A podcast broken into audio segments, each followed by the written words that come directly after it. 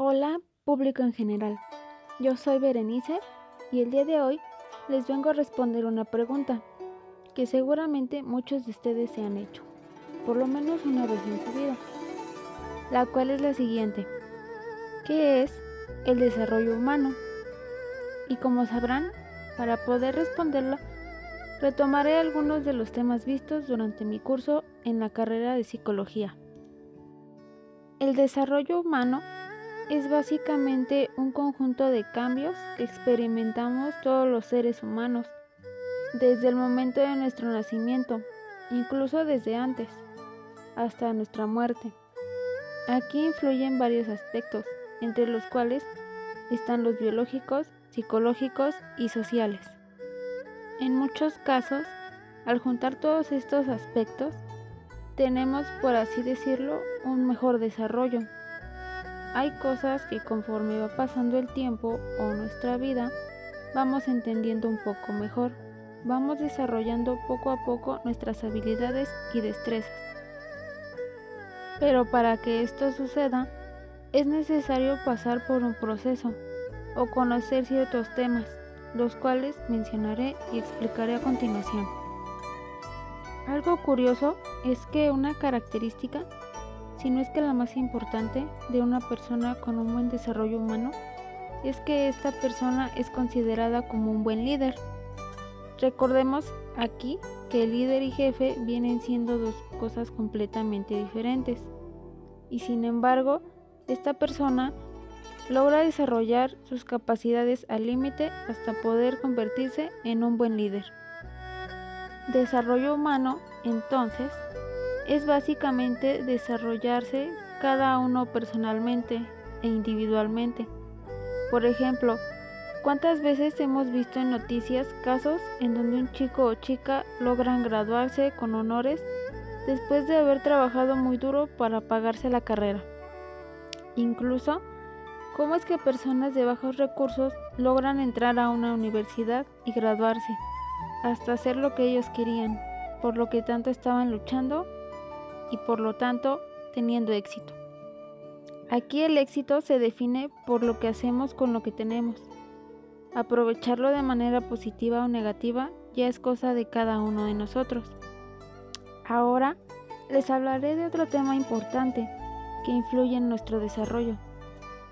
Este tema es la autoestima, la cual es una competencia esencial para el bienestar de las personas y son diversos los autores y corrientes psicológicas que han intentado definirla. Autoestima es el valor que tenemos hacia cada uno de nosotros y es individual. Nadie nos lo puede enseñar ni puede ser sustituido por otra cosa.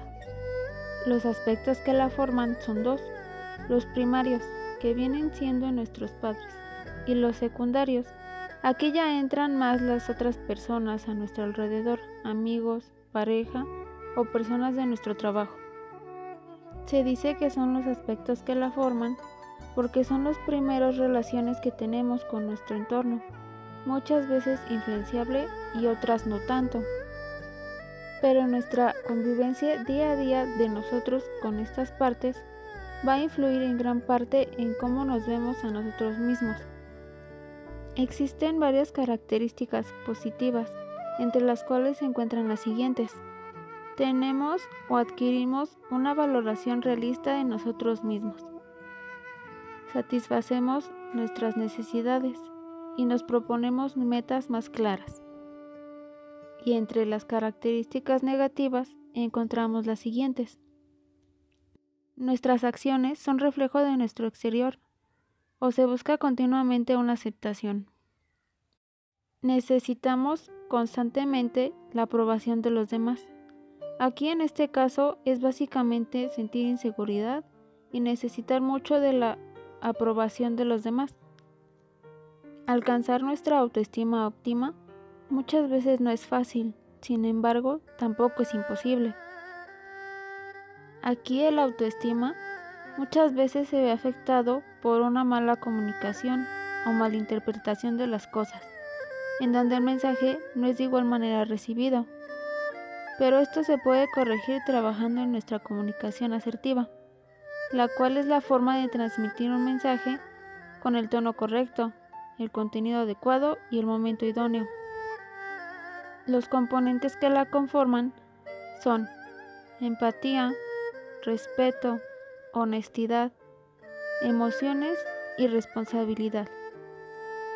Y los beneficios de esta es que forma relaciones sociales sanas y auténticas, mayor seguridad en uno mismo, buena autoestima y una capacidad de negociación bastante buena. En realidad, la mayoría de los problemas surge porque el mensaje es recibido de distinta manera a la que es enviado. Aquí influyen diversas situaciones, como el tono de voz, los signos o incluso nuestro propio lenguaje corporal. Este tema de la comunicación es muy amplio y complicado, sin embargo se puede trabajar en ello.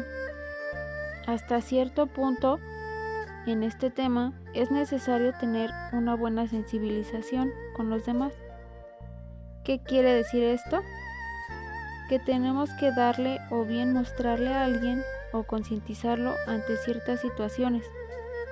Es básicamente tener la capacidad de tener un contacto con nosotros mismos y también con los demás.